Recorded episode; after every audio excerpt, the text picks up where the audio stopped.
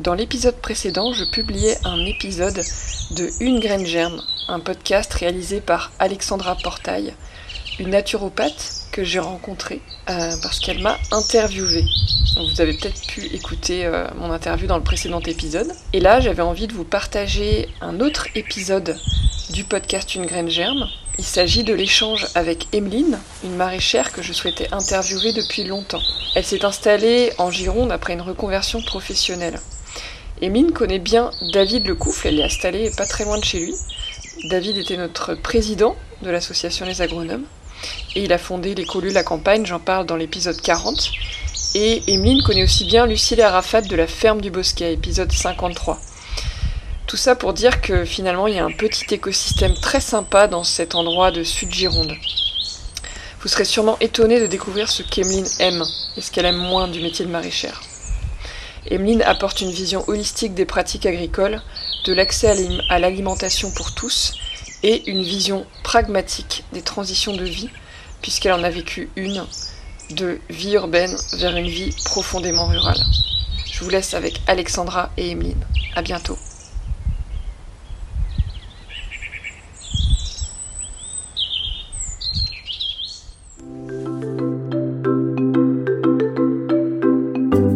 Bonjour et bienvenue dans Une graine germe, le podcast qui laisse la place à chaque petite graine de germer, chaque petite idée d'évoluer pour devenir une grande action.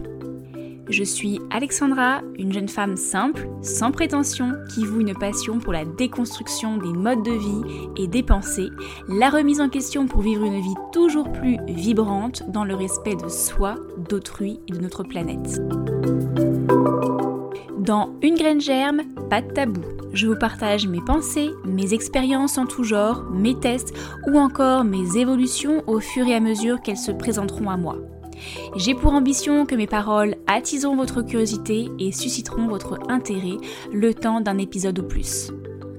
En plus de mon podcast Éclosion par hygiène de vie centré sur la santé au naturel et la santé naturelle de la femme, j'ai désiré ajouter cette nouvelle émission à la palette de ce que je peux offrir au monde en tant que naturopathe et femme engagée.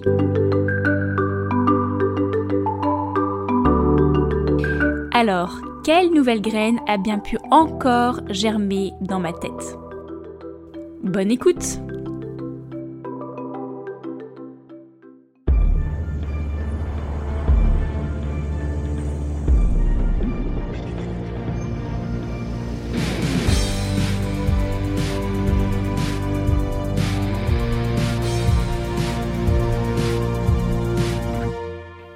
Retour à la Terre, reconnexion à la nature et au vivant.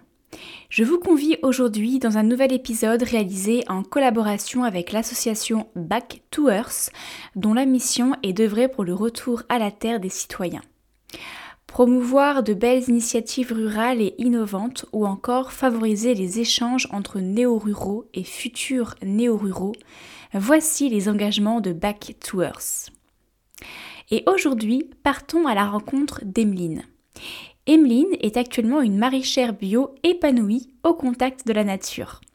Pourtant, elle n'a pas toujours eu les mains dans la terre. En effet, ce n'est qu'après plusieurs années d'études d'ingénieur et de vie parisienne qu'elle décide de réaliser un revirement de situation. Avec Emeline, nous parlons de sa reconversion professionnelle, bien entendu, mais aussi de la transition rurale, car passer d'une vie citadine à une vie rurale n'est pas toujours très simple. Enfin, nous consacrons une grande partie de notre discussion aux différents modes d'agriculture qu'il existe afin de mieux comprendre ce que nous mettons dans notre assiette, mais aussi l'impact de ces agricultures sur notre environnement. Belle écoute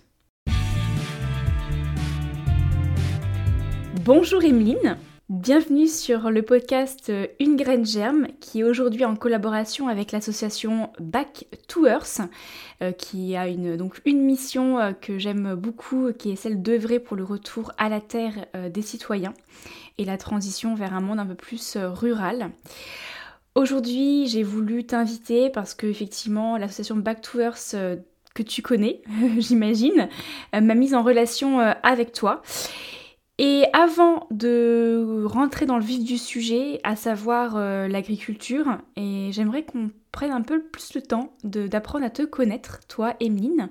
Est-ce que tu pourrais euh, bah, nous présenter un petit peu euh, qui tu es de la manière la plus, la plus libre que tu le souhaites? Eh bien, je m'appelle Emeline Benz, j'ai 36 ans, je suis originaire des Vosges et je vis en Gironde depuis fin 2015 et euh, je suis arrivée en Sud-Gironde où je suis maraîchère bio depuis septembre 2020. Donc, ayant grandi à la campagne euh, dans les Vosges, j'ai eu une éducation très tournée sur euh, le monde extérieur, un rapport à la nature omniprésent, même si je m'en rendais pas forcément compte, mais des balades en forêt, aller chercher les champignons, forcément avoir une maison avec des champs derrière et et pas mal d'animaux. Donc, ça m'a toujours suivi euh, euh, tout au long de ma vie, même si, bah, comme beaucoup de personnes, j'ai eu une petite phase parisienne pour euh, mes premières années d'emploi. mais là, grâce à ma reconversion, j'ai pu retourner à la terre, comme le prône Back to Earth, et me rapprocher d'un environnement un peu plus naturel et fidèle à mes racines. Et voilà, que ce soit en ville ou à la campagne, ce qui, ce qui m'occupe quand je ne travaille pas, c'est beaucoup la musique, la danse africaine et puis surtout faire des, des bons repas entre amis avec des, des, produits locaux et des collègues paysans. Alors, si je comprends bien, donc tu as, tu as quand même eu une enfance plutôt rurale. Et ensuite, tu as migré dans un monde plus urbain. J'imagine au niveau, fin d'adolescence, euh, début de la, vie adulte, pendant tes études, peut-être tes études supérieures? Euh, oui, parce que alors de le petit village d'où je viens, c'est 900 habitants et donc on a quand même la chance d'avoir euh, le cycle scolaire jusqu'au collège. Mais après, dès qu'on veut partir au lycée, c'est à 50 km, donc c'est l'internat et être bah, loin de sa famille pendant la semaine, quoi. Et donc ça m'a, ça a eu le bénéfice de me, de me donner un peu d'indépendance assez jeune, hein, au final, dès l'entrée au lycée. Et puis après, bah, jusqu'à mon diplôme d'ingénieur, j'étais plutôt en ville, en effet. Je suis d'abord restée en Lorraine et après j'ai migré à Toulouse avant de passer bah, sur, sur la vie parisienne pendant sept ans pour mon premier emploi. Mmh. Alors, question très, très anodine, mais qui n'est pas forcément anodine, hein, parce que je pense qu'on est un peu une génération similaire, mais quelle a été pour toi la raison euh, de réaliser ses études supérieures et donc de migrer en région parisienne?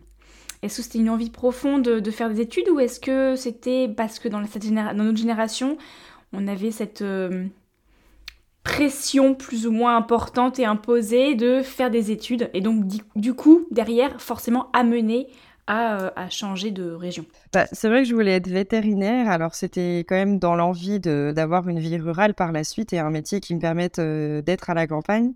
Mais bah, malheureusement, c'est quand même des études où forcément il faut euh, s'éloigner un peu, quoi, que ce soit pour les classes préparatoires ou ensuite les, les écoles vétérinaires. il n'y en a que quelques-unes en France et donc c'est forcément dans des grandes villes. Au final, le jeu des concours a fait que je n'ai pas été admise en école vétérinaire, mais voilà, j'ai quand même eu une école d'ingénieur en agronomie qui était dans une grande ville.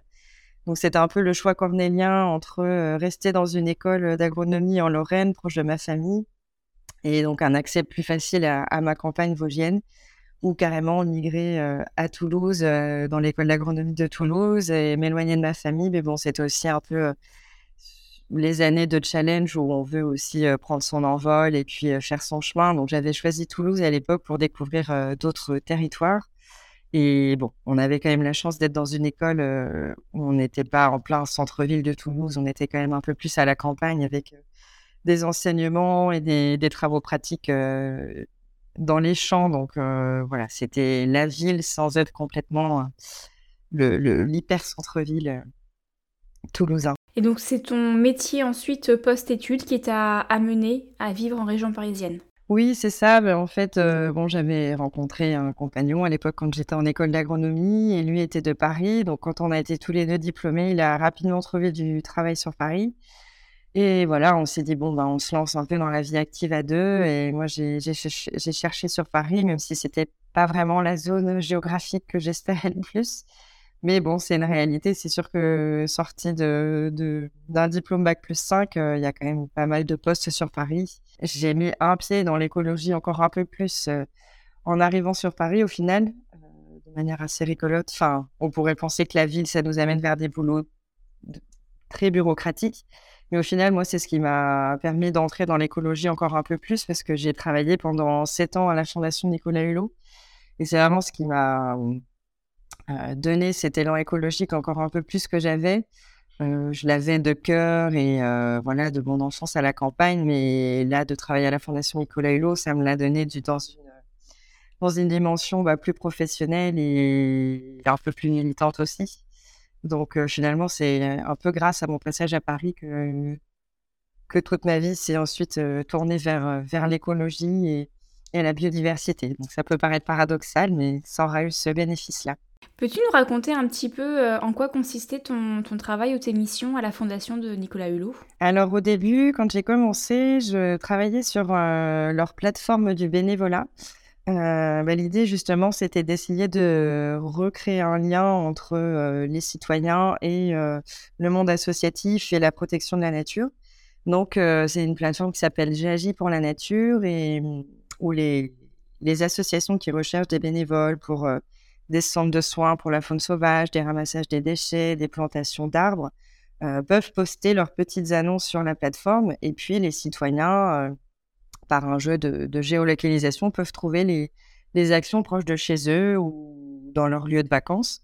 Euh, voilà, c'était vraiment de recréer ce lien entre euh, les citoyens et la protection de la nature.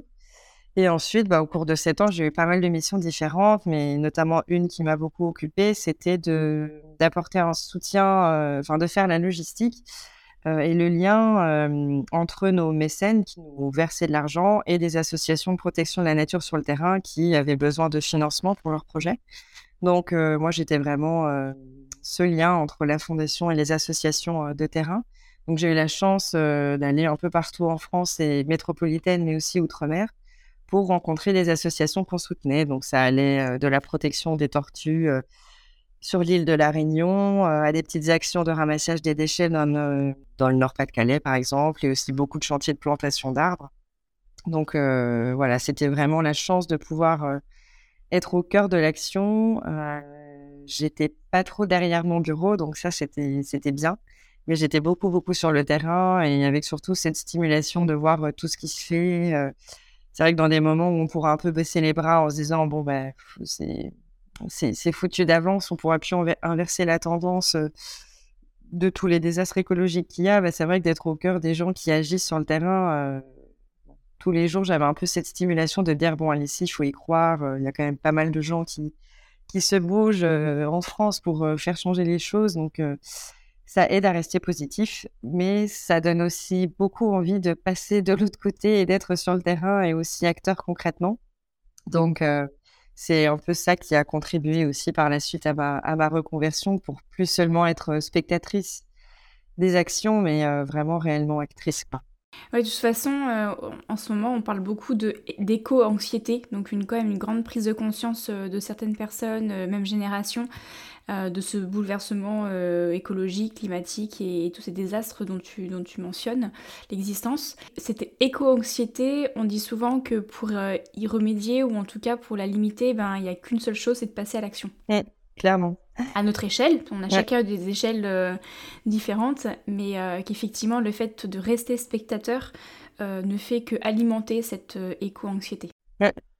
Oui, oui, c'est sûr. Et moi, je l'avais vraiment ressenti. Alors, c'était pas forcément l'éco-anxiété, mais du moins de l'anxiété pendant la première euh, période de Covid où j'étais en colère un peu bah, contre l'humanité. Et ben voilà, euh, on était responsable de, de cette emprise sur la biodiversité qu'on a et puis bah, tous les dommages que ça peut avoir. Et donc, au début, il y avait une phase vraiment de colère, de, de frustration. Puis finalement, quand j'ai commencé à voir euh, tous les élans bénévoles associatifs qui se créaient pour venir en soutien euh, à des personnes en difficulté pendant les périodes de Covid ou avec le personnel soignant. Je me suis dit, bon, allez, c'est ça qu'il faut regarder et puis euh, ne, pas, ne pas rentrer dans cette euh, morosité et, qui nous pousse jamais à l'action au final. Hein. Ça, nous enferme plutôt que de nous donner l'élan d'agir. Alors, si j'ai bien compris un petit peu, petite rétrospective, donc tu es une petite fille euh, qui est née euh, dans les Vosges, euh, donc à la campagne, tu as migré en ville pour tes études, puis en région parisienne également, qui est une ville, hein, mais une belle ville, pour tes, différents premiers jobs.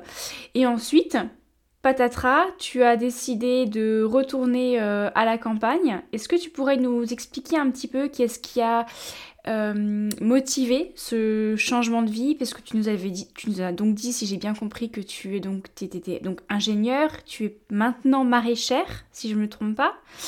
Euh, à quel âge s'est passée cette transition? Pourquoi tu as décidé de migrer euh, à la fois de, de, géographie et de métier? Qu'est-ce qui a motivé ce choix aussi de, de devenir maraîchère?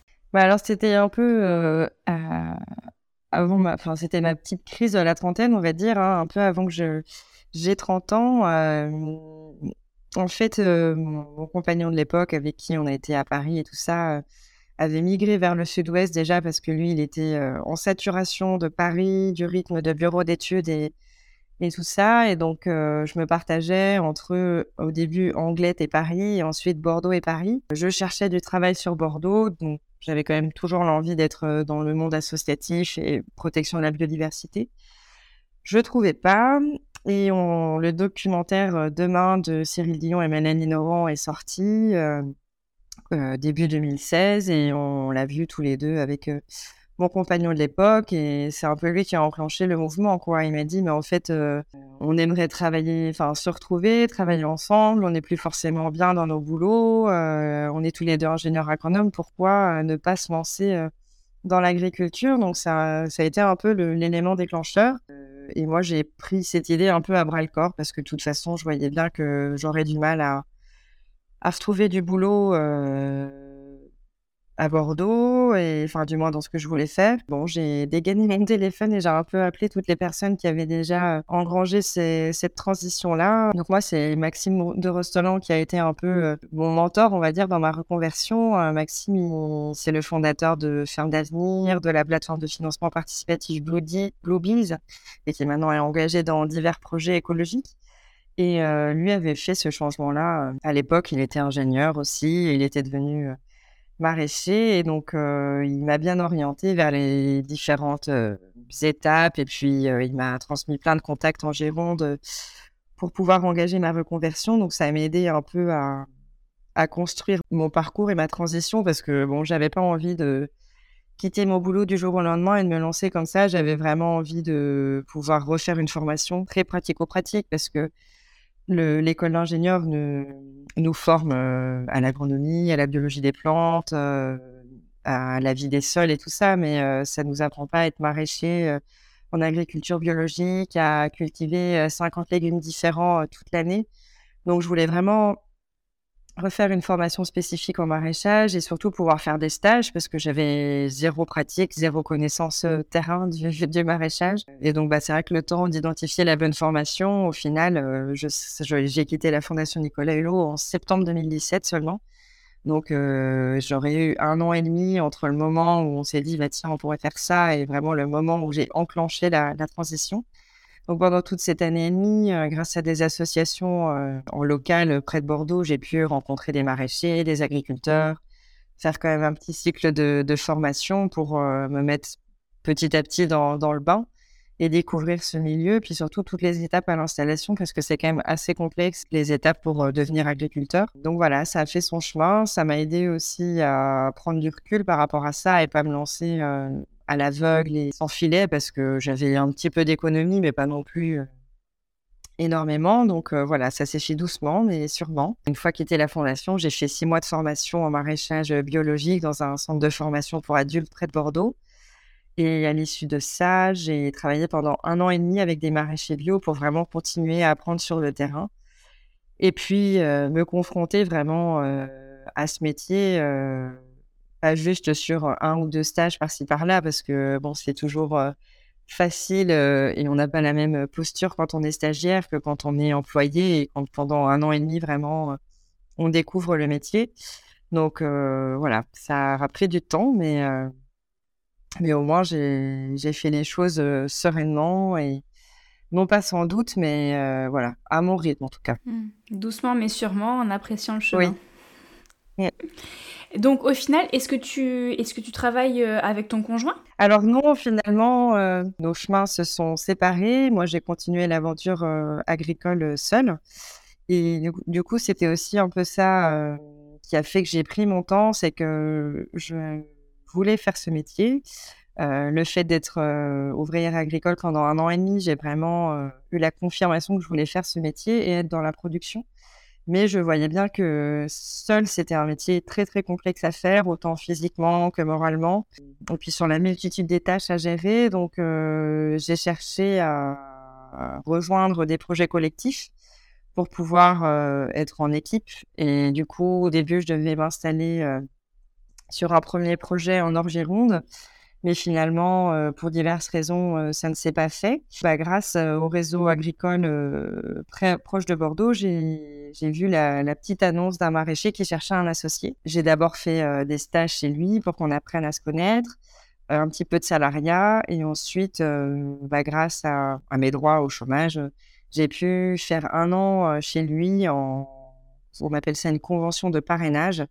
Euh, voilà, c'est les champs d'agriculture qui mettent ça en place euh, dans le cadre de soit un agriculteur qui veut partir à la retraite et d'avoir un tuilage pendant un an avec la personne qui reprend, ou soit voilà des personnes qui souhaitent s'associer et euh, qui souhaitent bah, tester leur compatibilité d'humeur avant d'engager les frais et de s'associer. Donc on a pu faire ça. Ce qui fait qu'on a quasiment travaillé ensemble pendant un an et demi avec David avant de s'associer. Euh, notre euh, société est créée depuis le 1er janvier 2022, donc on aura bientôt un an. Enfin, ça, permet qu'on soit deux et de, partager euh, la charge mentale, toutes les tâches à faire pour ce métier. Et puis finalement, de, de, ne pas être en couple, ça permet de pouvoir prendre des vacances chacun de notre côté parce que quand on s'installe en couple, il faut toujours qu'il y ait quelqu'un au jardin. Donc voilà, c'est plus facile finalement d'être installé euh, en associé euh, non conjugal pour pouvoir avoir une vie, euh, une vie sociale à côté. Alors, j'aimerais bien que tu nous racontes un petit peu pour qu'on comprenne bien en quoi consiste ta vie aujourd'hui. Est-ce que tu peux nous raconter un petit peu une journée type dans ta vie de maraîchère? À quoi ça ressemble? Alors nous, disons que les journées s'organisent par rapport aux semaines. Hein, euh, ça, j'ai découvert que c'est un métier où il fallait toujours avoir euh, un temps d'avance. On est même dans une logique quasiment de six mois d'avance pour anticiper euh, les plantations, les semis, la commercialisation. donc nous, on a deux grosses journées de commercialisation, à savoir le mardi et le jeudi.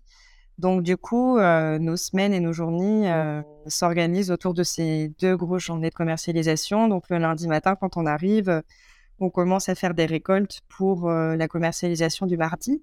On fournit une AMAP à Bègle, près de Bordeaux. Donc, c'est une association où les gens adhèrent et s'abonnent pour un an à des paniers de légumes. Ce qui nous, nous assure de savoir que tous les mardis, on va récolter telle quantité de légumes et tout va être commercialisé. Donc, c'est quand même une sécurité euh, pour nous.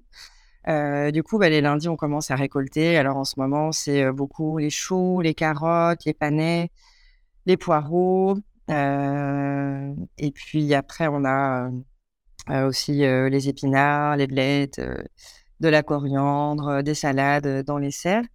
Donc le lundi, on commence par des petites récoltes et puis ensuite, euh, en ce moment, c'est sûr que c'est une période un peu plus calme, euh, donc on a le temps de faire du désherbage euh, dans les serres, on a le temps de, faire les bilans, notamment comptables, mais aussi faire la rétrospective de bah, tout ce qu'on a semé, planté, les quantités de légumes récoltés pour avoir un peu des bilans et savoir comment était l'année. Donc là, on est plus sur le temps des bilans quand on ne fait pas des, récoltes. Et puis surtout, bah, prévoir euh, la saison 2023. Euh, qu'est-ce qu'on va semer euh, Faire des analyses un peu des variétés qu'on a, a eues sur l'année 2022 et en choisir de nouvelles pour tester d'autres choses. et puis, voilà, préparer 2023. Là, on a des nouveaux projets d'investissement on va faire un nouveau bâtiment pour euh, stocker les courges. Donc, euh, bah, on est dans les dossiers de demande de financement. Donc voilà, en ce moment, c'est un peu la période de l'année où quand on ne fait pas de récolte, on est euh, sur les bilans et, la préparation parce qu'une fois que janvier redémarre et ensuite tous les semis de tomates, poivrons, aubergines pour l'été, là, ça s'accélère et on a un peu moins le temps de se poser sur les aspects planning et, et, bilan, quoi. Donc j'imagine que voilà, en, saison estivale et à partir de janvier-février, c'est beaucoup de terrain et sur la fin d'année, c'est beaucoup plus de bureaucratique et de commercialisation. Voilà, c'est ça, ouais, ouais, ouais. C'est vrai qu'on bah, ça reste une entreprise, donc on a euh, voilà tous les aspects administratifs et financiers euh, de n'importe quelle entreprise à, faire. Hein, euh, et c'est vrai que c'est bah, c'est à, ne pas négliger si on veut que, que, ça, que ça dure, surtout que bah, nous, on, a, on est deux, donc il faut qu'on se, se tire. On a la prétention de vivre de notre métier, donc il faut quand même qu'on soit sûr de pouvoir se tirer nos revenus. On embauche un apprenti, on embauche quelqu'un pour les marchés. Donc voilà, on peut pas, euh, on peut pas avancer à l'aveugle et embaucher du, personnel et prévoir des investissements si on n'a pas une très bonne vision de la santé financière de notre entreprise. Donc c'est vrai que on se, on s'accorde vraiment ce temps-là euh, euh, au moment de, l'hiver pour, pour bien programmer l'année suivante. Et après, c'est sûr que à partir de janvier, on lance tous les semis de tomates, poivrons, aubergines. ensuite, ce sera les poireaux. Et puis après, bah, relancer toutes les plantations pour le printemps. Et ensuite pour l'été. Donc voilà, après, c'est, on arrive à se tenir à avoir 35 heures effectives de travaux dans les champs du lundi au vendredi. Donc on, arrive à ne pas avoir à travailler le week-end, hormis bah, de l'arrosage de semis ou ou éventuellement on fait des, fois des petits chantiers avec nos clients pour euh, leur faire découvrir la ferme. Mais sinon, c'est vrai qu'on arrive à, vraiment bien organiser la semaine pour euh, faire 35 euh, heures dans les champs la semaine. Et après, avec mon associé, on se partage la, commercialisation les mardis, les jeudis, un peu les, week-ends en été. Mais voilà, c'est vrai que on a vraiment à cœur d'être efficace dans notre travail et de ne pas être esclave de notre travail parce qu'on entend quand même beaucoup dans ce milieu-là que les gens vont travailler 80 heures par semaine et n'arrivent jamais à prendre de pause, de congé. Euh, nous, c'était pas notre notre choix quoi. Euh, moi, c'est pour ça que je voulais m'installer à plusieurs. C'est pour ça que David, mon associé, avait fait son son appel à associer parce qu'au début, il s'est installé seul et s'est rendu compte au bout de deux trois ans que c'était pas tenable. Et voilà, si on veut avoir une vie sociale et familiale à côté, euh, il faut réussir à, bien, à bien s'organiser pour, euh, pour s'accorder du, s'accorder du temps pour soi. Quoi. Mmh, c'est important. Surtout dans une, dans une ère où aujourd'hui on manque d'agriculteurs, de maraîchers, parce que ça fait peur, ce sont des métiers qui font peur. Comme tu le disais, c'est beaucoup l'image euh, de l'agriculteur qui est dans, le, dans son champ et qui travaille 80 heures par semaine, qui est épuisé. C'est ce qui rebute, je pense, beaucoup de, beaucoup de personnes aujourd'hui. Quel, est, euh, quel serait, toi, ce que, tu, ce que tu préfères dans ce métier? Et peut-être après, tu pourrais nous dire qu'est-ce que tu, tu aimes le moins, tu apprécies le moins peut-être? Euh, bah, moi, j'aime beaucoup le fait d'être dehors hein, euh, au quotidien. Là, c'est vrai qu'en ce moment, on a plein de petits rouges-gorges vraiment très curieux, vaches du tout, qui, qui, sont tout le temps avec nous quand on est dans les champs pour ramasser les carottes. Ils viennent grappiller les petits vers de terre quand, on, quand on sort les carottes de la terre. Et c'est vraiment ce, ce lien constant avec, avec le vivant, avec la nature. et puis, c'est on vit au fil des saisons, donc chaque, chaque mois est différent. on voit vraiment la nature évoluer au fur et à mesure. on mesure aussi bien, du coup, les effets du changement climatique parce que on peut voir d'une année à l'autre que les, cycles des végétaux ou même des animaux qui nous entourent vont, vont, être perturbés. Donc ça, c'est un peu le revers de la médaille et c'est des fois, on, se prend plein fouet ces changements-là. Mais bon, pour autant, c'est d'être connecté vraiment au vivant. Et puis aussi, bah, d'être, nous, on va vraiment de la semence jusqu'à la commercialisation. Donc, c'est aussi de voir tout le cycle de pouvoir semer les graines dans la terre et de voir bah, toute la croissance jusqu'à les, les, bah, vendre à, nos clients. Et ce lien aussi avec les clients qu'on a, parce qu'on a fait ce choix d'être uniquement en vente directe, il est vraiment précieux parce qu'on a un retour direct sur notre travail. c'est vrai que c'est des métiers quand même dur hein, pour autant, donc d'avoir de voir la satisfaction de nos clients, les encouragements, le soutien, c'est ce qui nous aide à tenir. on a aussi des clients vraiment très fidèles où on voit les enfants qui naissent et qui nos légumes vont fournir les premières purées des enfants. Donc ça, c'est quand même vraiment très satisfaisant. moi, c'est vrai qu'il souffrait un peu de du manque de concret avant quand j'étais à la Fondation Nicolas Hulot à être très spectatrice. Voilà, vraiment, je me sens actrice et, et c'est ça qui, qui, est motivant chaque jour, quoi. Et alors, qu'est-ce que tu peut-être apprécies le moins ou ce qui est le plus dur pour toi? C'est un métier qui est très très technique quand même, où comme je disais, il faut tout prévoir, tout anticiper mmh. six mois à l'avance. Et donc, il y a énormément de, de travail de planification. Et donc là, c'est des tableaux Excel avec des calculs à n'en plus finir. Et ça, c'est vrai que c'est la partie qui, m'enchante le moins. J'avais pas beaucoup d'appétence pour les mathématiques et pour les calculs quand j'étais euh, étudiante. Et donc ça, c'est vrai que c'est l'avantage d'être à deux. C'est quand même plus mon collègue qui va assumer ces, tâches-là. Lui, il adore ça, euh, faire ses tableaux Excel, ses calculs. Et ouais, après, on va beaucoup travailler ensemble pour... Euh, voilà, regarder les, différentes variétés, choisir les variétés de légumes. Mais c'est vrai que c'est quand même plus lui qui a la main sur la planification. Et, euh, et ça, je suis contente qu'on puisse se partager comme ça parce que c'est le côté, moi, qui, euh, qui m'attirait un peu le moins, quoi. J'avais plus, j'ai plus l'impression de, de, retourner dans des choses un peu scolaires, euh, de, de devoir passer pas mal de temps sur l'ordinateur avec des feuilles de calcul. Et c'est, voilà, moi, je préfère clairement être plus dans les champs et dans les, les actions, les activités physiques euh, et les mains dans la terre que de me remettre sur un ordi pour, pour faire des tableaux Excel. C'est intéressant ce que tu dis parce qu'effectivement, euh, je pense qu'on a. Enfin, moi, j'ai beaucoup aussi l'image, donc à la fois de l'agriculteur qui, euh, qui est épuisé et à la fois qui travaille seul. Et en fait, toi, tu es euh, vraiment un contre-exemple parfait. Alors, je dis pas que tu n'es pas épuisé, mais en tout cas, vous arrivez, vous, vous réussissez à maintenir un cadre aussi horaire de manière à pouvoir préserver à minima votre santé, aussi bien physique que mentale. Et le fait d'être associé, ben, vous pouvez, vous réussissez aussi à, à vous répartir certaines tâches. En fonction de vos appétences, compétences, euh, temps, etc. Donc euh, je pense que c'est des images un peu de, l'agriculture moderne euh, qui est importante de garder en, tête pour les personnes qui aujourd'hui aimeraient potentiellement faire ce métier mais qui, ont, qui, voilà, qui, qui auraient beaucoup de craintes à franchir le cap. Oui, oui, complètement.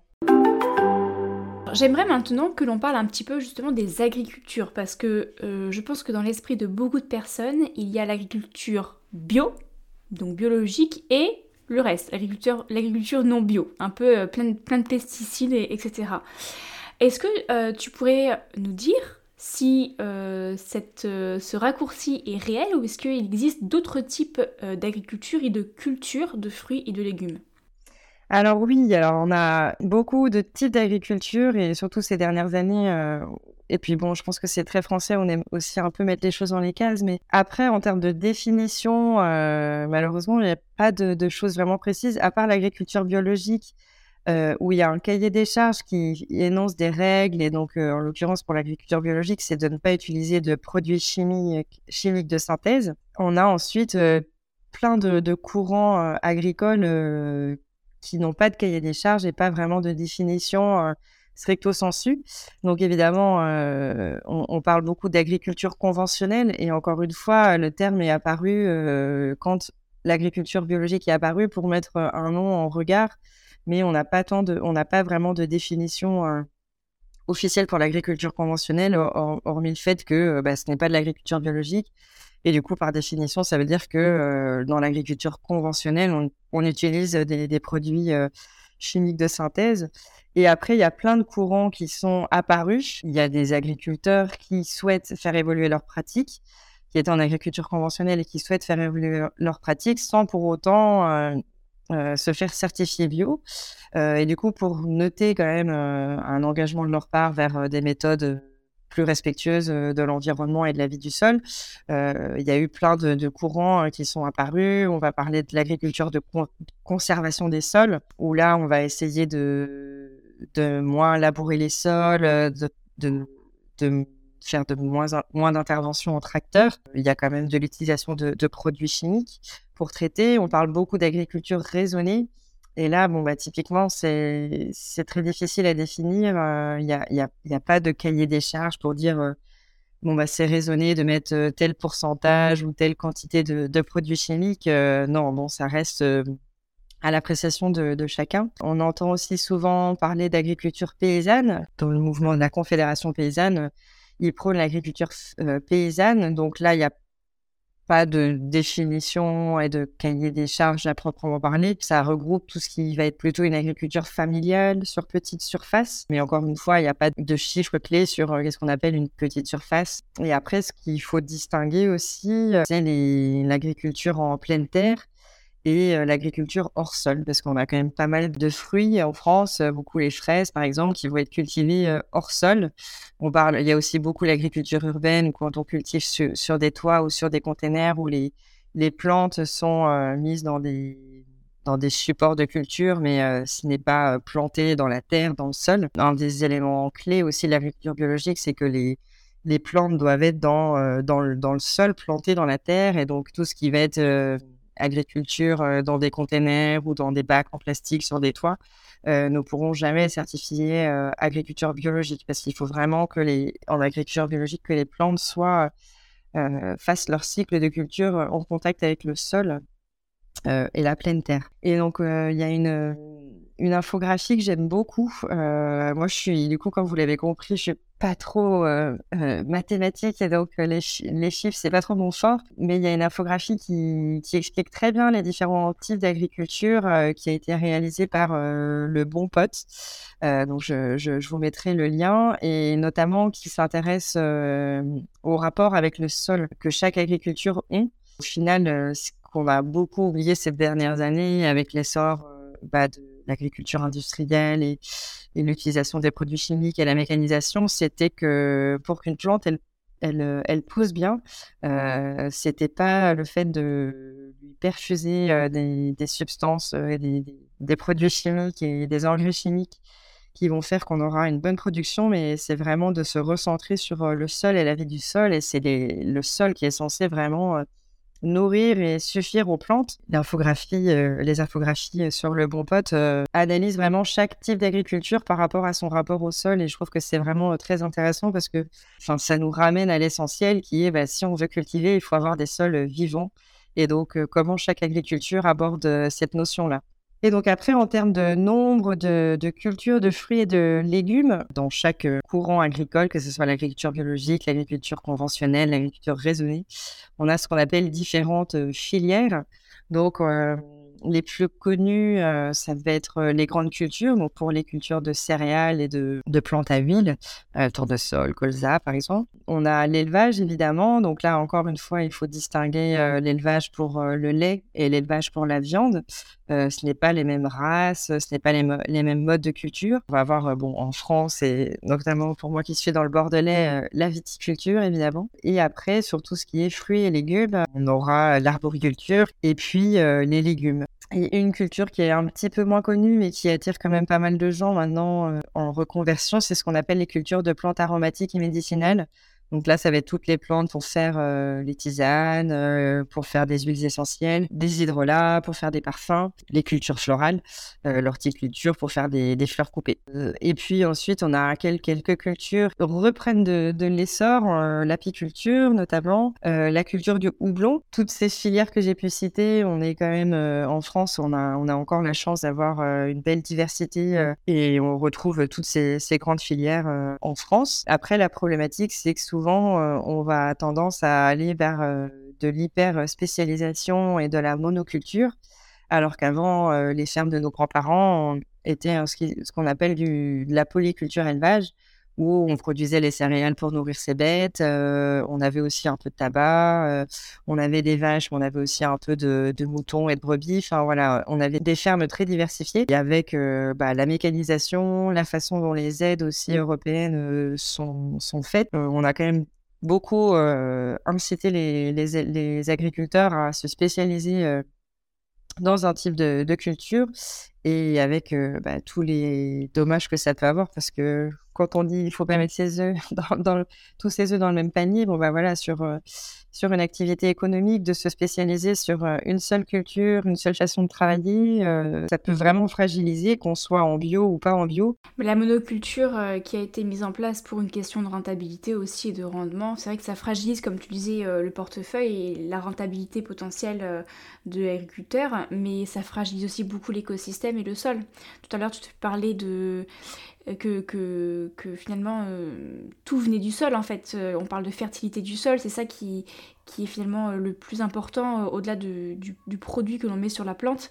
la monoculture, on vient épuiser les ressources du sol puisque les plantes sont assez complémentaires, viennent chercher des nutriments bien spécifiques en mettant les mêmes cultures à chaque fois, bah, c'est toujours les mêmes nutriments qui sont puisés. les terres ne sont plus enrichies en azote. derrière, tu parlais aussi de l'élevage, produire ses céréales pour ses bêtes. Ça c'est une chose, mais ensuite les bêtes qu'est-ce qu'elles font? Bah, Elles font caca et le caca ça fertilise le sol aussi. Et du coup ben voilà ça, ça vient participer à la fertilisation du sol et aux cultures des restes des plantes. Et, c'est ce qu'on voit aussi beaucoup dans le, j'ai pas envie de dire l'émergence, parce que ça existe depuis des années, euh, mais la réémergence de, euh, de, la culture en mode permaculture. Alors la permaculture, c'est pas que le jardin, c'est pas que le potager, c'est tout un mode, euh, une philosophie de vie. Mais en tout cas, dans cette philosophie de vie, il y a notamment la, la culture qui arrive et le jardin. On parle aussi de jardin-forêt, etc. Et c'est vraiment la, notion de polyculture et de la non, du non-travail des sols qui, qui est très prônée dans ce type d'approche. Bah, alors, c'est vrai que moi, souvent, quand je, rencontre des gens et que je leur dis que je suis maraîchère biologique, les gens me disent Ah, bah, est-ce que tu fais de la permaculture? Bon, bah, comme je disais tout à l'heure, quand on, parlait un peu des différents types d'agriculture, il n'y a pas de, définition unique de la permaculture. Et comme tu disais, c'est pas que le jardin, c'est aussi il y a la permaculture humaine.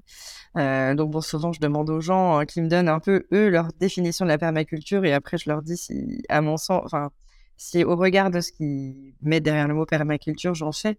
Moi, ce que j'ai trouvé très intéressant, parce que dès le début, euh, euh, bah, j'ai cherché à comprendre euh, ce qu'on entendait par permaculture, et donc j'ai lu des livres de David Holmgren et Bill Mollison, qui sont un peu les pères de la permaculture en Australie. moi, ce que j'aimais bien dans cette approche, c'était de, réfléchir en, termes de, de, cycle, quoi, dans une, ferme ou dans une maison, et de chercher à gagner en autonomie, euh, que aussi bah, une, euh, une chose ou un objet ou un, élément du système puisse servir à, plusieurs choses. Et c'est ça ce que j'aime dans, bah, dans, la philosophie de la permaculture, c'est surtout de, gagner en autonomie dans son système.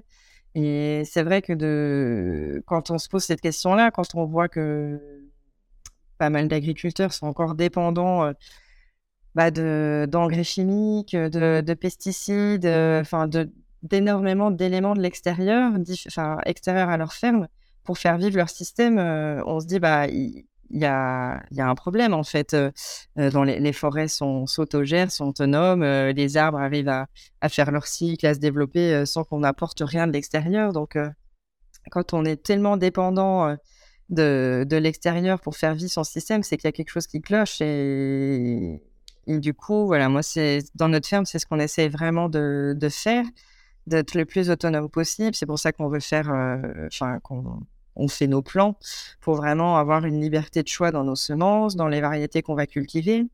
Euh, pas dépendre aussi euh, bah, du, calendrier, du planning d'un producteur de plants, parce que s'il a un souci, qu'il a du retard, bah, nous, c'est toute notre production qui va, qui va mettre en, en, défaut quoi, et en retard. on essaye de mettre de plus en plus sur la ferme des, ce qu'on appelle des engrais verts. Donc, euh, dès que dès qu'un espace de culture est, libre, euh, on va semer euh, un mélange de céréales et de légumineuses qui captent l'azote de l'air pour la, la retransmettre dans le, enfin la, le mettre dans le sol. et donc on, met ça dès qu'une dès qu'une zone de culture est, est, vide. Et puis ensuite au, au, printemps on les broie et, et tout, toute cette matière va, se, dégrader par la vie du sol et va enrichir euh, le sol. Et ensuite, on va implanter une nouvelle culture sans devoir apporter euh, de l'engrais bio euh, de l'extérieur. Donc, on en utilise encore un petit peu quand même de l'engrais bio parce que mettre des engrais verts, ça, prend du temps et c'est au fur et à mesure des années de culture qu'on pourra peut-être gagner encore un peu plus en autonomie et de plus dépendre d'engrais bio. Mais après, on va aussi aller récupérer du fumier de cheval ou de vache de voisins agriculteurs. on arrive aussi bah, en créant une diversité végétale et en essayant de ne pas mettre tous les poireaux au même endroit ou tous les choux au même endroit, de pouvoir euh, bah, jouer avec les équilibres naturels. Euh, les arbres avec leurs racines vont aller puiser euh, de l'eau et des minéraux que nos petites plantes avec leurs petites racines ne, peuvent pas forcément aller chercher aussi loin. On a aussi, bah, comme je disais, énormément d'oiseaux qui sont là présents au quotidien et qui, bon, ils nous mangent un petit peu de l'air de terre forcément, mais ils vont aussi manger des chenilles de papillons qui, ravagent nos choux. Donc, voilà, chercher l'autonomie, la diversité et finalement euh, bah, de, complexifier au, maximum euh, le système pour que les équilibres naturels euh, se refassent. Quoi. En fait, c'est tout simplement recréer un écosystème que nous avons détruit de manière à ce qu'il y ait une autorégulation qui se fasse. Enfin, au bout d'un moment, en fait, la nature, elle est bien faite. Hein. On, est, on, est, censé s'autoréguler. C'est pas, c'est pas par magie qu'on retrouve des sangliers dans les villes et que maintenant on fait de la chasse intensive pour les, pour les supprimer c'est parce qu'au bout d'un moment, on a aussi enlevé leurs prédateurs. Voilà. Donc, euh, au bout d'un moment, moins, on touche à notre nature et à notre écosystème, et plus il se régule naturellement aussi, quoi. Oui. Alors, c'est vrai qu'aussi, bon, euh, j'entendais beaucoup de gens dire, ah, bah, c'est génial quand on fait de la permaculture, on, a, on a plus besoin de travailler. Bon, alors ça, je voudrais nuancer que, bon, bah, malheureusement, en effet, quand, euh, à partir d'un moment où on a simplifié un système, de recréer de la complexité, ça prend quand même du temps. Euh, mon associé s'est installé en 2017, donc là, on arrive en 2023. Euh, c'est vrai qu'il faut quand même bien 5-6 ans pour recréer un écosystème varié, euh, une vie des sols. Euh, donc, euh, bon, c'est pas juste se dire je fais de la permaculture, je, ça m'économise du travail. C'est quand même. c'est du long terme. C'est, ça, ça, prend quand même du temps de, voilà, de, de recréer. Un, un, système diversifié, ouais. Donc, si je comprends bien, il y a l'agriculture bio, sans engrais, et enfin, en tout cas, engrais de synthèse et chimique, et il y a le reste. Et dans le reste, il y a plein de choses que l'on peut nuancer. Donc, finalement, pour une personne, là je prends une personne lambda qui peut nous écouter, hein, euh, pour aller faire ses courses et manger le plus sain possible, soit on se tourne vers l'agriculture bio, les fruits et légumes bio, soit si pour X ou Y raison il n'y a pas euh, aussi euh, économiquement, ça peut être plus compliqué de se fournir que en bio en tout cas, derrière en fait la seule alternative c'est de connaître la culture, le mode d'agriculture utilisé et si possible plutôt aller carrément parler à, son, l'agriculteur et voir comment il fonctionne. C'est, bien ça Oui, oui. Bah, c'est sûr, bah, déjà euh, de, privilégier le local euh, et de saison parce que euh, une plante, enfin, en, termes d'impact, déjà, bah, si on achète local, français, on, on, réduit quand même l'empreinte carbone de, de, ce qu'on achète. Euh, et puis euh, de saison, quoi, parce que un légume euh, qu'on va s'entêter, enfin, quand on s'entête à faire pousser des tomates en France en hiver, on se rend bien compte qu'il n'y a pas l'ensoleillement qu'il faut. les sols, les sols sont, sont froids. Enfin, c'est des périodes de l'année où, où la vie du sol quand même est, moins riche. Et donc, pour, pour faire produire un rendement qui soit rentable pour l'agriculteur qui va sûrement devoir chauffer ses serres pour que les tomates se développent, les bourrer d'engrais chimiques pour que la plante fasse son cycle alors qu'il il y a moins de lumière, elle fait moins de photosynthèse, elle croît elle pourrait pas croître en temps normal à ces, ces températures et ces niveaux d'ensoleillement. Forcément, on, on, va manger des, enfin, ce qu'on mange, c'est même plus de, de la tomate et, des molécules de tomate, c'est quand même surtout des, des, des, produits de, de synthèse euh, qui, qui sont pas bons pour, euh, enfin, qui sont pas bons pour notre corps, quoi, voilà, qui nourrissent pas. Euh, c'est pas les nutriments euh, qui, qui, que la plante a puisé dans le sol, c'est pas toute l'énergie solaire qu'elle a mis dans son cycle de production, enfin voilà, c'est se dire que acheter une plante, enfin un légume ou un fruit qui n'est pas de saison, on n'assimile pas les, bonnes choses à ce moment-là, quoi. Et puis là, je voyais typiquement, on faisait un peu les courses avec ma maman pour, préparer Noël et je voyais en rayon bah, des, poivrons, des, des, courgettes, des tomates, des aubergines. bon, qui venaient d'Espagne, d'Espagne, du Maroc ou, d'Italie, qui étaient deux fois plus chers que moi mes légumes bio quand je les vends de saison. Donc c'est vrai que souvent les gens disent le bio c'est cher, mais acheter un poivron en hiver, ça coûte deux fois plus cher que si on achète un poivron bio en été, quoi. Donc c'est ça aussi qu'il faut qu'il faut prendre conscience. c'est le coût des choses et aussi bah, ce qu'on enfin l'argent qu'on met dans un, dans un produit, est-ce qu'on le met pour vraiment acheter un produit qui nous nourrit ou est-ce qu'on le met pour, pour payer les, engrais chimiques que l'agriculteur a, mis dans, dans, les légumes quoi. Donc c'est le, le, rapport à, la santé, à l'argent qu'on met dans les produits.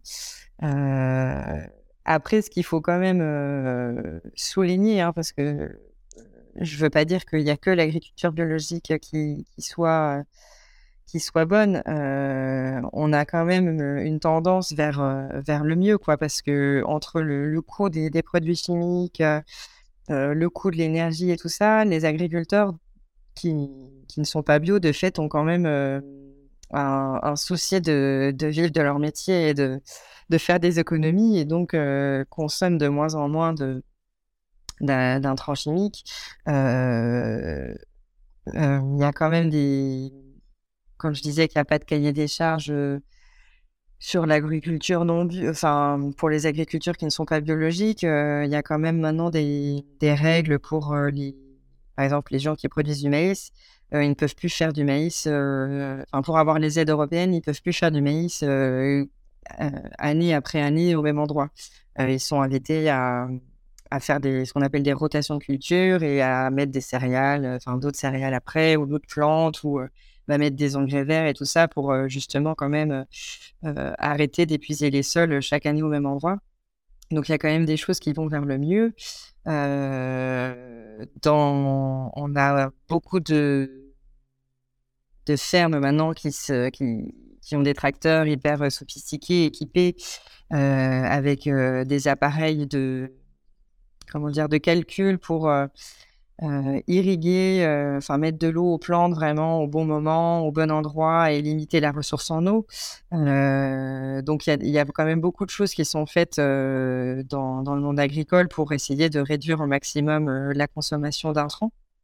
Mais bon, en cas de en cas de, de souci, un agriculteur bio ne pourra jamais avoir, qui est certifié bio, ne pourra jamais avoir recours à à une substance chimique s'il a euh, une invasion, euh, je ne sais pas, de, de chenilles, euh, alors qu'un agriculteur non biologique, qui même si, si, depuis des années il n'utilise plus de produits chimiques, bon bah s'il a une problématique sur une culture, il n'aura pas la contrainte de la certification bio pour pour avoir recours à des produits chimiques. Donc bon, moi c'est vrai que souvent il y a des agriculteurs qui me disent bah je suis pas bio mais quasiment. Oui, mais bon, bah, le jour où tu as un pépin, euh, si tu as le choix entre un produit chimique et non chimique, euh, tu vas peut-être vouloir assurer euh, le coût et, protéger tes cultures en mettant un, produit chimique. Alors quelqu'un qui est certifié bio, dans tous les cas, il pourra jamais le faire et ça amène d'autres problèmes hein, parce qu'on prend des risques, hein, c'est sûr, des choix, mais. Mais bon, non, je, suis quand même convaincu que moi, je, voudrais rester dans le bio. Là, il y a depuis quelques temps, euh, euh l'effet après Covid, on voit que les magasins bio ont des fois tendance à baisser et tout ça, mais moi je reste quand même convaincu que c'est la, bonne façon de faire et, je n'aurais pas envie de changer. Mmh. Mais c'est vrai qu'on a tendance aussi à voir un petit peu court terme et on ne se rend pas compte euh, de l'impact à la fois écologique et de santé de l'utilisation de, bah, ces intrants euh, chimiques. Et qu'on voit euh, l'impact par contre euh, potentiellement économique sur le portefeuille quand en cette période euh, d'inflation parfois c'est vrai que concrètement ça peut être compliqué de faire des choix pour des choses qui sont plus chères à l'instant T quand on a, on a moins le choix.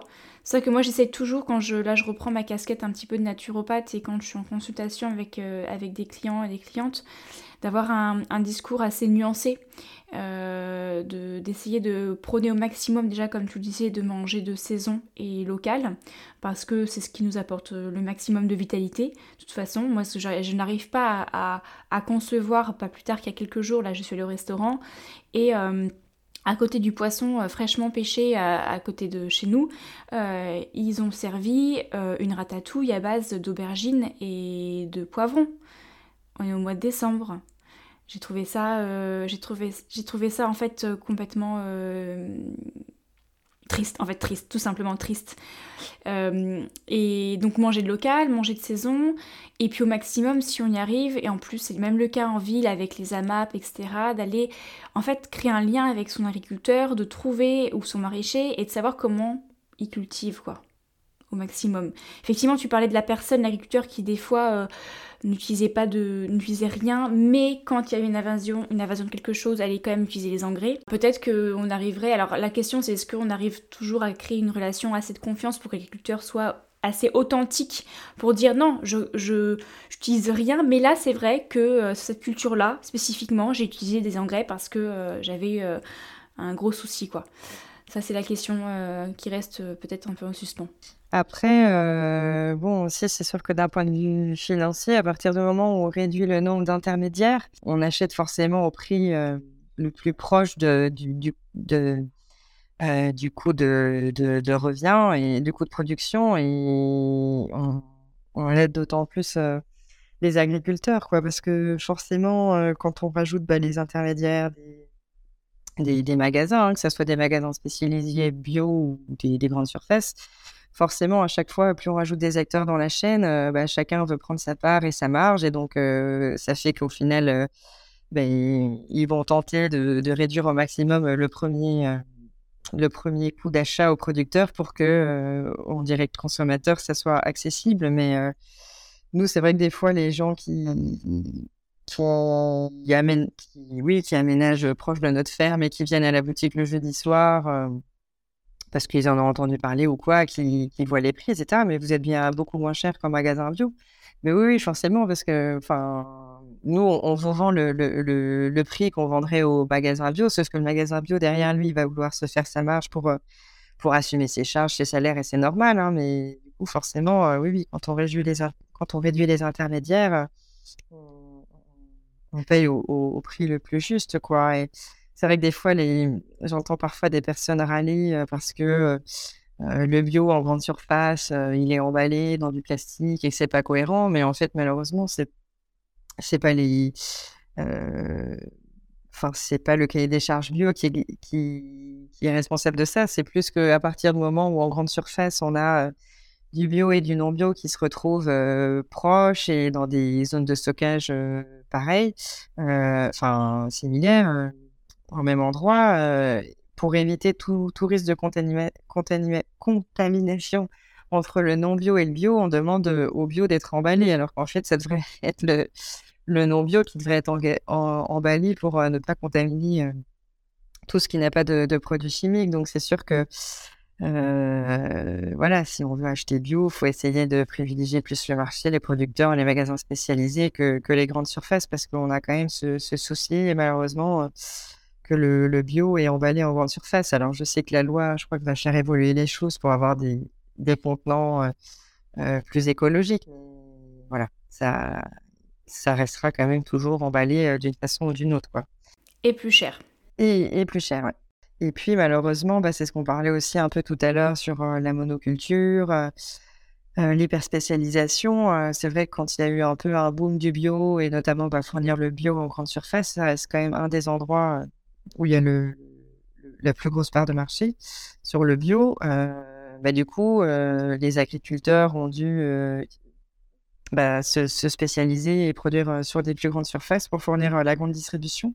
Donc, on retrouve, on retourne un peu dans les travers de, des autres agricultures et de l'hyperspécialisation et et voilà, forcément, quand on sème quand on plante des hectares et des hectares de poireaux, même en bio, bon bah il y a quand même on accentue le risque de de, maladies, d'insectes, parce que ça, ça va être open bar pour eux. Alors que si il y a plein de petites parcelles de poireaux disséminées, bon bah pour pour une mouche, ça va être plus difficile d'aller contaminer toutes les parcelles de poireaux. Donc il faut aussi se dire que oui euh, le, le, bio pour la grande surface euh, nécessite des, des, des méthodes qui sont pas vraiment favorables à, l'environnement, à la vie du sol et, et qui qui vont pas dans la logique quoi. Donc il faut quand même essayer de d'aller chercher bah, au maximum les producteurs proches qui sont sur des surfaces un peu moins grandes, qui vont faire de la diversité pour, pour privilégier ce, type de, de, culture et de ne pas retomber dans les écueils de la monoculture et des grandes surfaces et de l'hyper spécialisation. Alors avant de clôturer cet épisode avec une petite ouverture, j'ai une dernière question sur le bio. Euh, sans forcément rentrer dans les aspects très euh, législatifs et, et techniques, est-ce que tu pourrais nous dire si le bio en France, c'est la même chose que le bio à l'étranger, de type Espagne par exemple? Euh, bah alors le cahier des charges euh, maintenant sur l'agriculture biologique, il est européen. Donc euh, autant le bio, il est, enfin la France a été un peu pionnière dans les années 80 et avait son propre cahier des charges. Mais depuis 91, c'est un cahier des charges européen. Et donc il a fallu harmoniser justement le, le, cahier des charges pour que chaque pays de l'Union européenne qui veuille cultiver bio s'y retrouve. Et donc, les pionniers de la bio en France n'ont pas vu d'un très bon œil euh, ce passage à l'Europe parce que des fois, il y a un peu des, incohérences. on a des, Enfin, voilà, on n'a pas du tout les mêmes caractéristiques climatiques, géographiques, de sol et du coup, c'est très très compliqué d'harmoniser avec autant de pays. il y a eu notamment la problématique des serres chauffées parce qu'en bio, on pouvait chauffer les serres et parce que certains pays, voilà, s'ils veulent avoir des tomates au printemps, enfin certains pays d'Europe de l'Est, s'ils veulent avoir des tomates au printemps avec les, les, températures qu'ils ont en début d'année, ils pourraient jamais. Donc ils avaient la possibilité de, de chauffer les serres. Et voilà, en France, on n'était pas du tout favorable à ça parce que ces consommateurs bah, de, de, pétrole. Et donc, je crois que le compromis euh, qu'on a, qu'on a trouvé euh, quand il y a eu une, une révision euh, du cahier des charges de l'agriculture biologique au niveau européen, c'était de ne. On est, les agriculteurs bio ne sont plus autorisés de, de chauffer les serres pour produire hors saison. C'est-à-dire que si un agriculteur en Bretagne voulait chauffer des serres en décembre pour avoir des tomates euh, en, février ou en mars, eh ben ça, il n'a plus le droit. Maintenant, euh, en France, euh, on, va planter les tomates, on va dire, fin mars, début avril pour les avoir début juin, début juillet, mais on n'a plus le droit de chauffer des serres pendant l'hiver pour avoir des tomates hyper tôt. Donc, donc non, non, qu'on achète des tomates en Espagne, enfin qui viennent d'Espagne ou d'Italie ou de n'importe quel pays européen, c'est les, les, mêmes euh, règles maintenant. Mm. Mais par contre, hors Union européenne, ce n'est pas forcément le cas. Alors après, bon, sur les lois marchandes, euh, il y a quand même un filtre hein, maintenant avec l'Europe où euh, il y a des produits chimiques notamment qui sont interdits à l'échelle européenne. Et donc, si des, des cultures produites à l'étranger euh, avec ce produit chimique qui n'est plus autorisé en Europe, normalement, il n'a pas le droit de se retrouver sur le territoire européen. Il y a quand même des filtres maintenant euh, pour, euh, pour garantir un peu bah, des, des, choix que l'Europe a fait d'un point de vue environnement et, l'interdiction de certaines substances chimiques. normalement, on n'est pas censé retrouver ces substances-là provenant d'autres pays sur le territoire européen. Après, il y a parfois des, des, gens qui arrivent à saisir des failles, mais logiquement, on est quand même euh, protégé euh, de, de, certains produits euh, chimiques, même si on, on, ne consomme pas bio. Ce qui est quand même rassurant. On arrive tranquillement à la fin de notre échange et pour terminer cet épisode, je te propose un petit peu de légèreté. Une graine germe et Back to Earth prônent un retour à la terre de l'être humain et une reconnexion à son écosystème et je te propose de faire un petit voyage dans le temps et de nous retrouver dans 10 ans. Donc aujourd'hui, là, à l'instant T, nous enregistrons l'épisode, nous sommes le 26 décembre 2022, et oui, un lendemain de Noël. Mais disons que comme il va être publié en 2023, on voyage dans le temps, et là tu ouvres les yeux et nous sommes en 2033. Est-ce que tu peux nous dire quand tu réouvres les yeux, qu'est-ce que tu perçois de ce monde en 2033 Qu'est-ce qu'il y a devant toi? Qu'est-ce que tu ressens? Et peut-être même que fais-tu? Alors, euh, devant moi, je vois le jardin devant ma maison que je suis en train d'acheter et que je vais avoir euh, courant 2023. Et euh, il y a mon conjoint et son fils qui observent les papillons sur les fleurs parce qu'on a plein, plein de fleurs devant la maison. Il y a un de mes chats qui est dans un arbre et un autre qui fait la sieste sous un bosquet. Voilà ce que je vois en ouvrant les yeux en 2033. Mmh. Et qu'est-ce que tu perçois de ce monde en 2033 ben, Vraiment la sensation euh, d'être à ma place, euh, heureuse de mes accomplissements et de ceux qui restent à venir. Quand euh, Voltaire, à travers Candide, disait il faut cultiver son jardin, ben, je, je, crois que c'est vraiment ça la clé. là, je prends l'image du jardin devant ma maison parce que je, suis contente aussi à cette étape de ma vie de pouvoir euh, bah, me, recentrer et arriver dans une phase où je vais vraiment cultiver mon jardin personnel et pas que celui euh, du, du qui ferme la porte. Et donc, euh, heureuse d'avoir réussi à, mener ma barque et ma reconversion professionnelle pour réussir en 2033 à être vraiment aussi à ma place personnellement euh, mais quand même accompli par tout le, le parcours professionnel que j'ai derrière moi. Est-ce que tu as un dernier message que tu aimerais faire passer à nos auditeurs et auditrices? Vraiment, j'ai envie de dire que la transition agricole et rurale, est, elle est possible. Euh, là, c'est vrai qu'on a beaucoup parlé de ma reconversion professionnelle dans le monde agricole, mais c'est vrai qu'on a, j'ai pas trop détaillé la, la reconversion rurale. Alors même si je venais de la campagne à la base, euh, j'ai quand même eu plusieurs années euh, en ville avec un certain, euh, on va dire une certaine stimulation citadine, que ce soit par les spectacles, les concerts, les sorties. Et c'est vrai que quand je suis revenue finalement en milieu rural, bah, cette transition rurale n'a pas été si simple parce que il faut réapprendre à vivre un peu différemment, à à pouvoir s'occuper sans tous les stimuli qu'on peut avoir à la ville et donc prendre le temps de d'aller rencontrer ses voisins, d'aller découvrir les associations locales, les petites manifestations culturelles. Et donc, ça, mine de rien, c'est, c'est, vraiment à considérer quand on veut envisager sa reconversion rurale, de se questionner sur, bon, j'ai envie d'un retour à la terre, d'avoir un jardin, d'avoir de l'espace, d'être à la campagne. Mais il faut quand même aussi se questionner sur qu'est-ce qui, dans la vie d'avant, nous faisait plaisir et qu'on a, qu'on a envie de retrouver dans cette vie rurale. moi, je sais que je l'avais pas forcément bien identifié, mais je me suis rendu compte que j'avais besoin d'avoir un tissu associatif, d'engagement bénévole, associatif et tout ça. Et donc, bah, par chance, j'ai vraiment retrouvé tout ce dynamisme-là en Sud-Gironde où, où, je suis maintenant, mais je ne l'avais pas forcément mesuré avant. Et c'est toujours quand il nous manque quelque chose qu'on se rend compte de, ça. Donc, voilà, avant de s'engager dans la reconversion professionnelle ou rural et de mode de vie, c'est quand même, enfin, quand on a envie de partir, c'est toujours parce qu'on on voit le négatif de la situation à l'instant T. Mais il faut quand même aussi faire ce, petit travail de, chercher ce qui nous plaisait. Moi, c'est vrai que dans mon travail à la Fondation Nicolas Hulot, j'aimais le travail en équipe.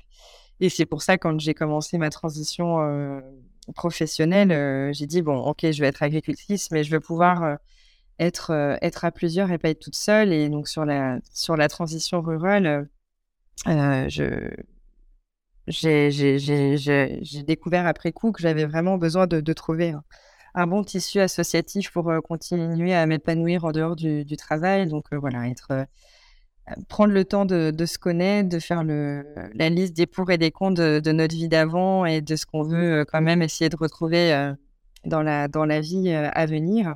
Et, Back to Earth là, a sorti un, très bon guide récemment sur bah, les différentes structures qui peuvent nous accompagner dans nos reconversions et dans nos transitions agricoles et rurales pour nous accompagner. Et je trouve que c'est vraiment une richesse d'avoir ce contenu-là parce que ça reste une, une transition, une étape. Et moi, je suis persuadée qu'on a toujours besoin un peu de mentors et de, de personnes pour bien accompagner ces transitions-là. Donc, à travers le guide, là, il y a vraiment toute une pléthore d'acteurs, de références, d'ouvrages, de témoignages et tout qui, qui, je pense, vont bien aider les gens à engager la transition vers ce qui leur conviendra le mieux, quoi. Merci beaucoup Émile pour euh, ce, rajout effectivement qui a son importance parce que quand on change de métier souvent, en tout cas pour ce genre de reconversion professionnelle, ça demande de changer euh, d'environnement de vie et ça peut être bouleversant. Il faut, euh, faut y être préparé il faut, il faut savoir ce que l'on quitte et pour savoir aussi ce que l'on ce qu'on peut gagner à côté ou tout simplement ce qui peut être modifié ou transformé. Toute dernière question, euh, si euh, on souhaite retrouver euh, tes bons fruits et légumes, où est-ce qu'on peut venir se les procurer?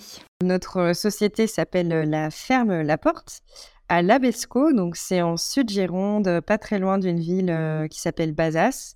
Et donc tous les jeudis soirs de 17h à, 19h, on a la boutique à la ferme avec nos légumes. Il y a aussi un ami boulanger, des éleveurs de viande, du fromage, des œufs de la bière, du vin, du miel, donc que des producteurs locaux dans un rayon de bah, 15 km, je dirais. Euh, donc, euh, on est surtout actif euh, sur Facebook. On a une page Facebook, ferme, la, ferme la porte, où on met à jour un peu bah, les, les, nouveautés à la boutique, les nouveaux produits, les nouveaux producteurs, les actualités dans les champs aussi, les différents marchés qu'on fait. Euh, donc euh, voilà, c'est le, le, bon endroit pour, euh, pour nous suivre et pour trouver où on est. Merci beaucoup Emeline pour ce bel échange, de nous avoir aussi éclairé sur bah, à la fois sur ce type de reconversion professionnelle et de vie et en même temps les, différentes, les différents types d'agriculture qu'il existe aujourd'hui. Je te souhaite une très belle continuation dans tes projets euh, j'espère que tu vas pouvoir avoir ces petits papillons euh, qui, euh, qui volent devant toi en 2033 et ta petite vie paisible avec ta nouvelle maison. J'imagine que toute ta vie prend de plus en plus sens aujourd'hui et que cet apport de concret te satisfait pleinement. Bah, merci pour l'invitation Alexandra et heureuse d'avoir pu partager tout ça avec vous. À bientôt Evelyne. À bientôt, au revoir.